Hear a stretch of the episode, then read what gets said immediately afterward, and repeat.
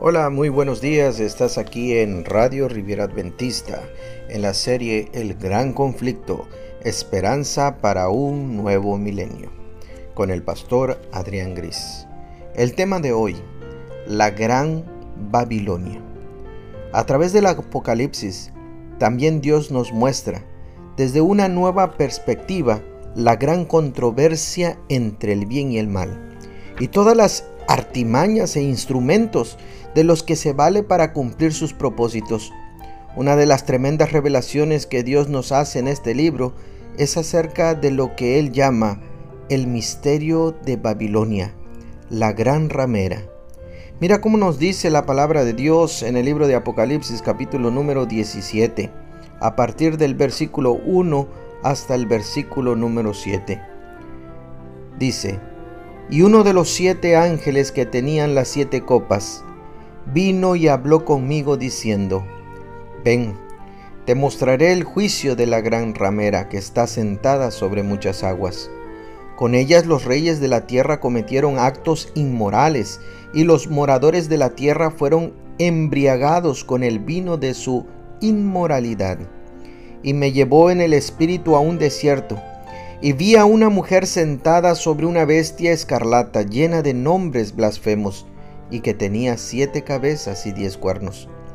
La mujer estaba vestida de púrpura escarlata y adornada con oro, piedras preciosas y perlas, y tenía en la mano una copa de oro llena de abominaciones y de las inmundicias de su inmoralidad. Y sobre, sobre su frente había un nombre escrito, un misterio. Babilonia, la grande, la madre de las rameras y de las abominaciones de la era.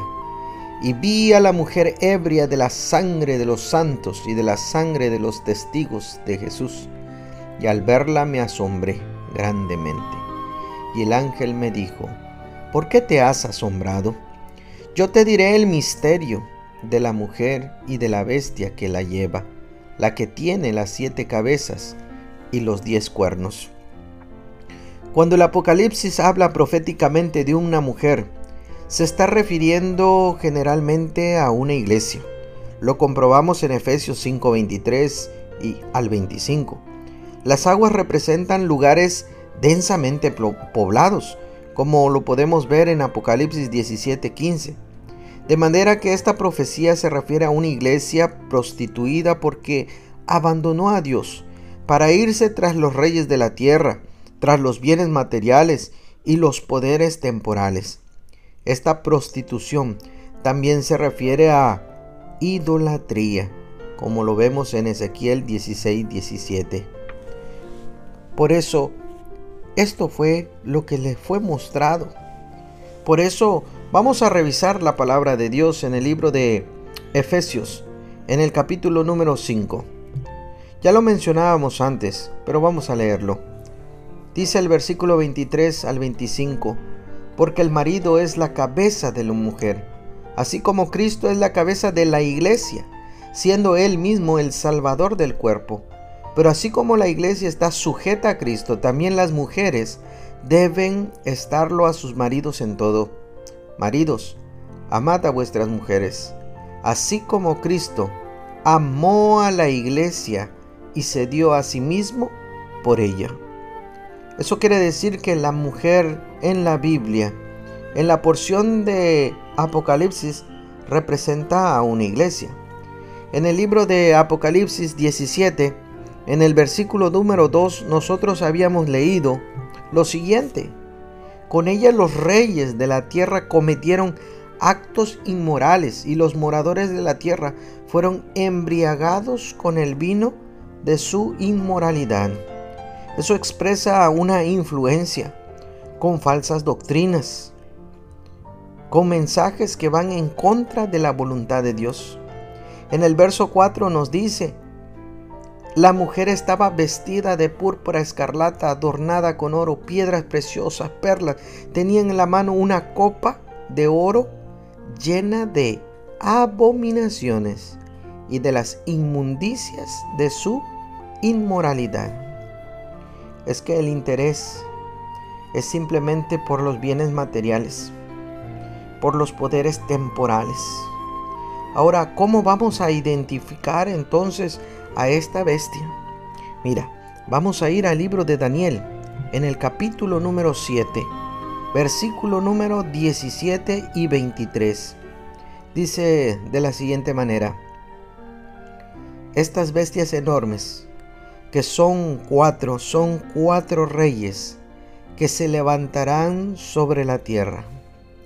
Verso 23 dijo así, la cuarta bestia será un cuarto reino en la tierra, que será diferente de todos los otros reinos.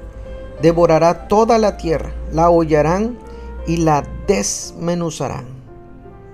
Esta bestia será una bestia terrible en el libro de Apocalipsis capítulo número 17, en el versículo número 9, nos dice de la siguiente manera, aquí está la mente que tiene sabiduría. Las siete cabezas son siete montes sobre los que se sienta la mujer. Eso quiere decir que las siete cabezas representan a los montes ¿Y qué representa entonces los diez cuernos? Apocalipsis 17:12 te dice de la siguiente manera, los diez cuernos que vistes son diez reyes que todavía no han recibido reino, pero que por una hora reciben autoridad como reyes con la bestia. Esta nación, indudablemente y conocida históricamente, es Roma. Roma se encuentra una ciudad y alrededor de ella hay siete colinas, ya que fue el imperio que se dividió en diez reinos en el año 476 después de Cristo. Con eso usted puede identificar a la única iglesia que tiene su sede en Roma. Por lo tanto, mira lo que dice la Biblia en Apocalipsis 17, versículo número 5 y sobre su frente había un, un nombre escrito, un misterio, misterio. ¿Sabe? Me llama la atención esta expresión de el misterio. Porque cuando nosotros pensamos y vemos las características, puede ser que en nuestra mente haya confusiones. ¿Será cierto lo que nosotros estamos leyendo? Dice claramente, el misterio es Babilonia la Grande, la madre de las rameras y las abominaciones de la era. ¿Cómo se describe entonces la crueldad de esta mujer contra los santos? Lo que va a hacer y lo que estará haciendo. Dice el verso 6, y vi a la mujer ebria de la sangre de los santos y de la sangre de los testigos de Jesús. Y al verla me asombré grandemente. Cuando se piensa en la ebriedad, en sentido general puede decirse que Babilonia está ebria con la sangre de los mártires de todos los siglos, pero en un sentido más inmediato, con la de los mártires futuros durante las escenas finales de la historia de este mundo. Dios considera culpable a Babilonia de la sangre de aquellos cuya muerte decretará pero que se le impedirá matar. Babilonia está completamente embriagada por su éxito en lo pasado al perseguir a los santos y también por la perspectiva de que pronto tendrá la satisfacción de completar su sangrienta tarea. Y es que no es nada fácil entender y comprender. En ese sentido, hay una orden en Apocalipsis 18 del 1 al 4 nos recuerda para con los santos. Necesitamos salir de Babilonia. Necesitamos salir entonces de la idolatría, de una mala y falsa adoración. Esta iglesia ha embriagado a los moradores de la tierra con el vino de su fornicación, que representan sus doctrinas adulteradas. Con ellas ha embriagado a los creyentes de los cuales no perciben dichos errores. Mira, la Biblia es la palabra de Dios, única regla de fe y doctrina. El vino adulterado coloca la tradición por encima de la Biblia. Cristo es el único y suficiente mediador, pero este vino adulterado ofrece la mediación de otros a través de María, a través de los santos. Es que somos salvos solo por la gracia de Dios, mediante la fe. El vino adulterado entonces dice que las penitencias, las indulgencias, las obras meritorias son necesarias para la salvación. La fe no anula la ley y Cristo no autorizó ningún cambio.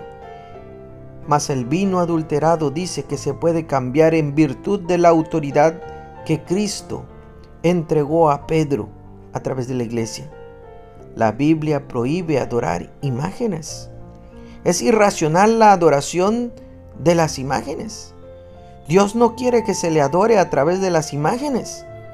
Él es espíritu y pide un culto espiritual.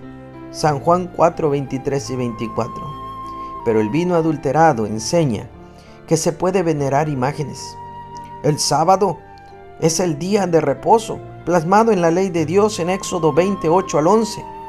Mas el vino adulterado enseña que es el domingo. La palabra de Dios nos dice que la muerte, los muertos, perdón, nada saben. En Eclesiastés 9, versos 5 y 6, hasta que sean entonces ellos resucitados. Mas el vino adulterado dice que el alma es inmortal. Solo Dios puede perdonar pecados, mas el vino adulterado dice que los sacerdotes pueden también hacerlo. El bautismo es por inmersión y hecha a por personas conscientes, como dice Hechos 2, 27 y 38. Pero el vino adulterado dice que se pueden bautizar a los infantes y por aspersión. Es que podemos ver no solamente a Babilonia, sino también a las hijas de la gran ramera.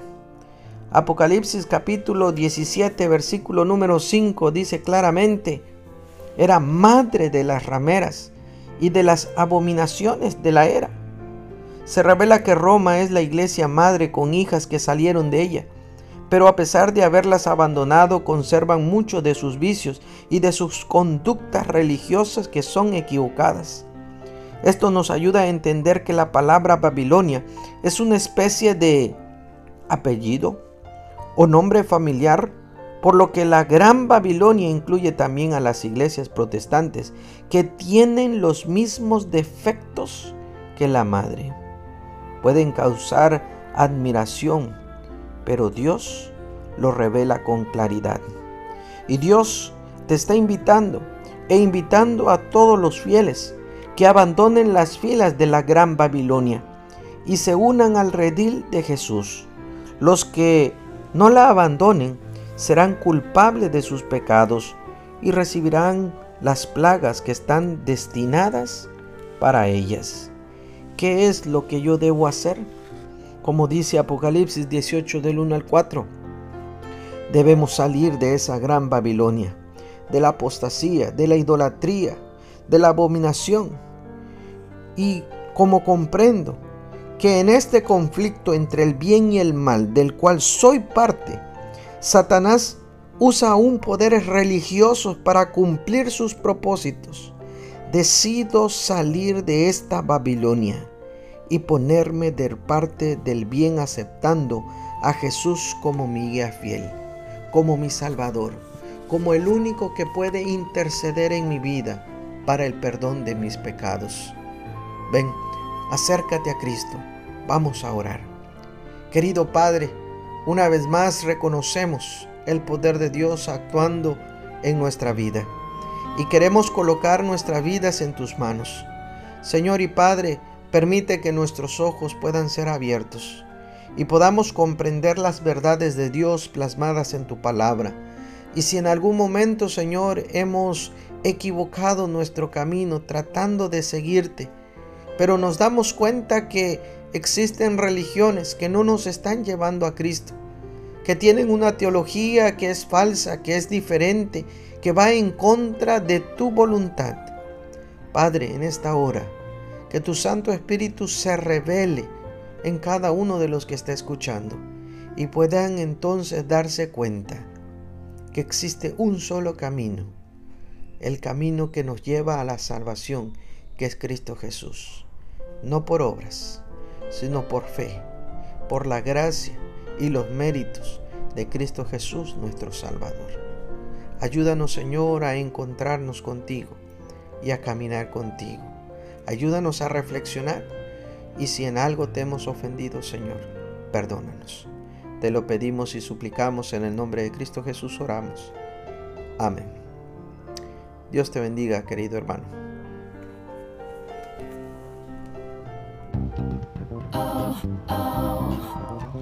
Gracias por estar con nosotros. Deseamos que este mensaje haya sido de bendición para tu vida. Recuerda compartir con tus amigos este mensaje de amor y esperanza.